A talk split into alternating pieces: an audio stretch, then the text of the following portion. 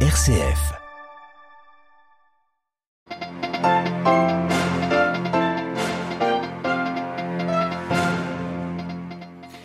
Clôture du sommet des pays du G7 en Allemagne. Parmi les mesures annoncées, le plafonnement des coûts du pétrole, la lutte contre le climat ou encore l'aide contre la crise alimentaire mondiale. Nous retrouverons notre correspondante en Allemagne au début de ce journal. Après le G7, c'est Madrid qui accueillera cet après-midi le sommet de l'OTAN. Un sommet dominé sans surprise par la guerre en Ukraine, mais également par les questions de réforme de l'Alliance Atlantique. Dans ce journal également, la peine du pape François après deux nouveaux drames migratoires. L'un est la mort de 46 migrants dans un camion au Texas et l'autre, celle de 23 autres dans l'enclave espagnole de Melilla au Maroc.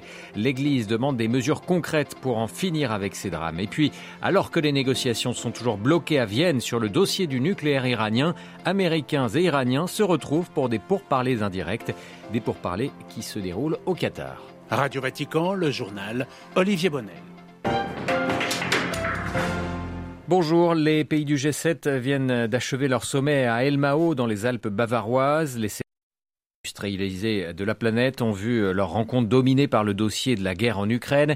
Ils veulent faire payer à la Russie un coût maximum pour son invasion de l'Ukraine, a précisé tout à l'heure le chancelier allemand Olaf Scholz, l'hôte de ce sommet. Parmi les mesures annoncées à l'issue de cette rencontre, de nouvelles sanctions donc contre la Russie, mais aussi des fonds sécurité mondiale. Le récit de notre correspondante en Allemagne, Delphine Herbolier. Les pays du G7 se sont mis d'accord, ils acceptent l'idée de plafonner le prix du pétrole russe au niveau mondial afin d'éviter que Moscou ne profite de la très forte hausse des cours de l'or noir.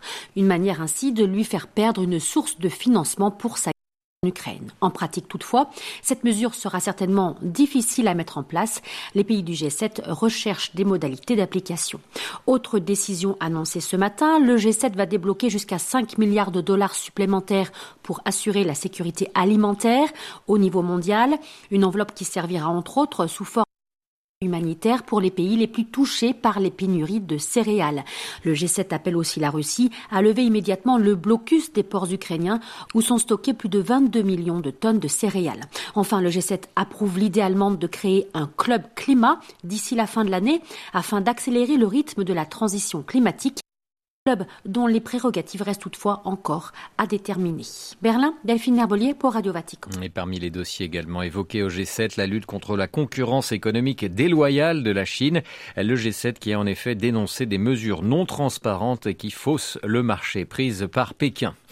L'armée russe dément avoir bombardé centre dans la ville de Kremenchuk, au centre de l'Ukraine. Un tir de missile a fait au moins 18 morts et une soixantaine de blessés.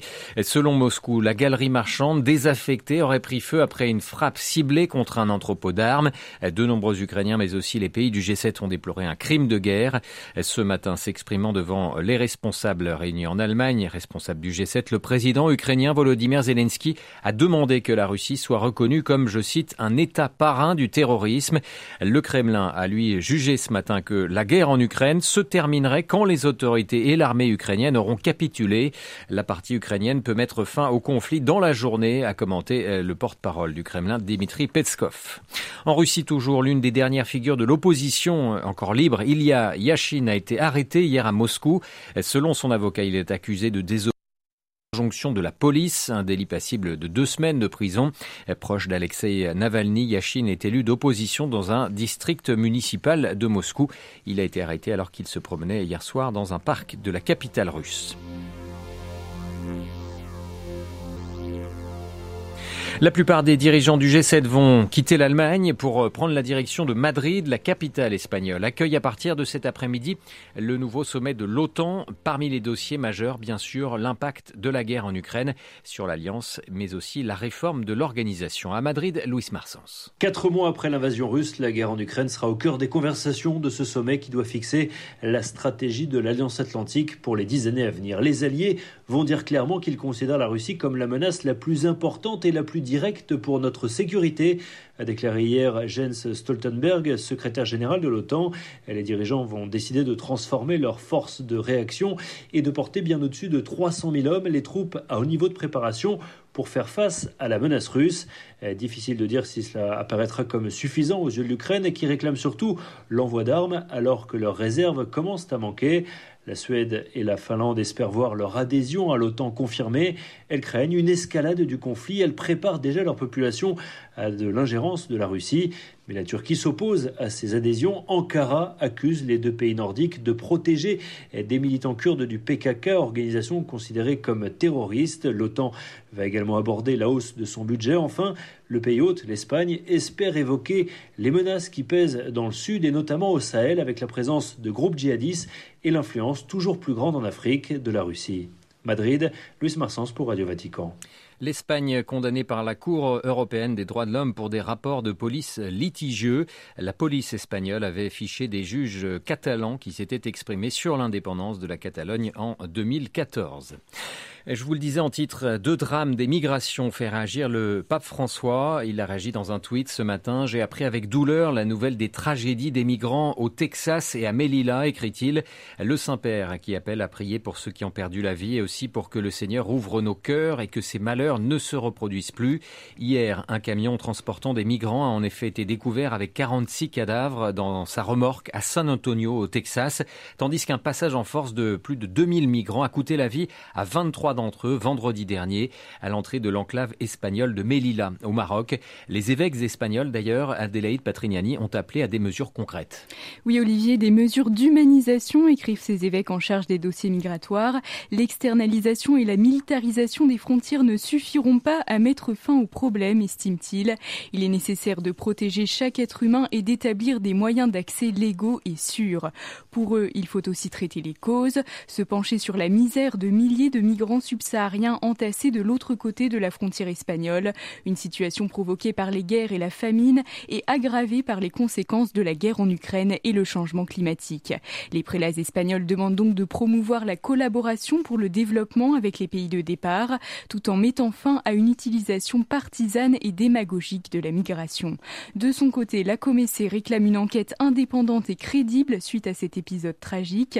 La Commission des épiscopats de l'Union européenne condamne le recours à la violence par les migrants et appelle les forces de l'ordre à la mesure.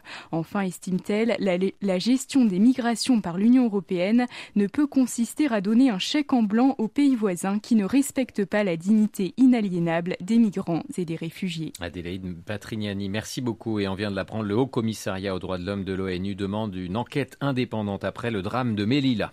Israël se dirige vers de nouvelles élections qui seraient les cinquièmes en moins de quatre ans. Les députés israéliens ont voté ce matin en première lecture un projet de loi permettant de dissoudre la Knesset, le Parlement. C'est l'actuel chef de la diplomatie israélienne, Yair Lapid, qui devrait occuper le poste intérimaire de Premier ministre en attendant ces élections probablement fixées vers le mois de novembre.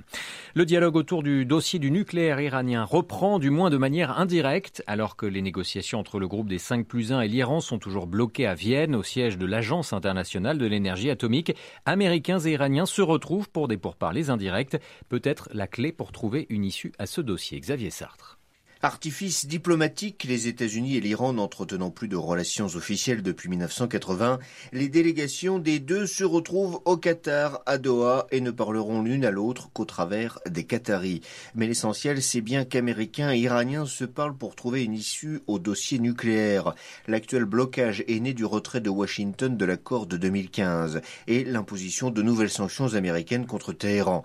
Le gouvernement iranien en a profité pour s'affranchir des contraintes imposées par le texte signé avec avec les cinq membres permanents du Conseil de sécurité de l'ONU, plus l'Allemagne.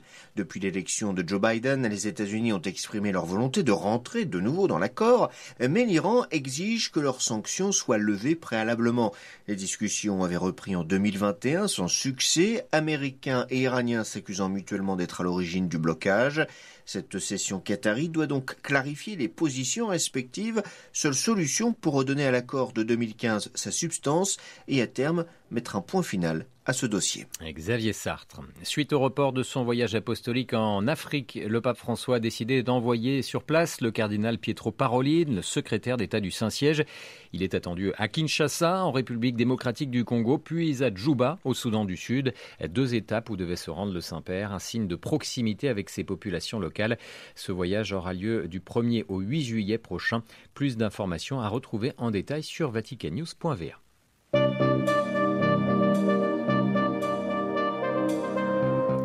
Ainsi s'achève ce journal. Merci pour votre fidélité. Je vous souhaite une excellente après-midi.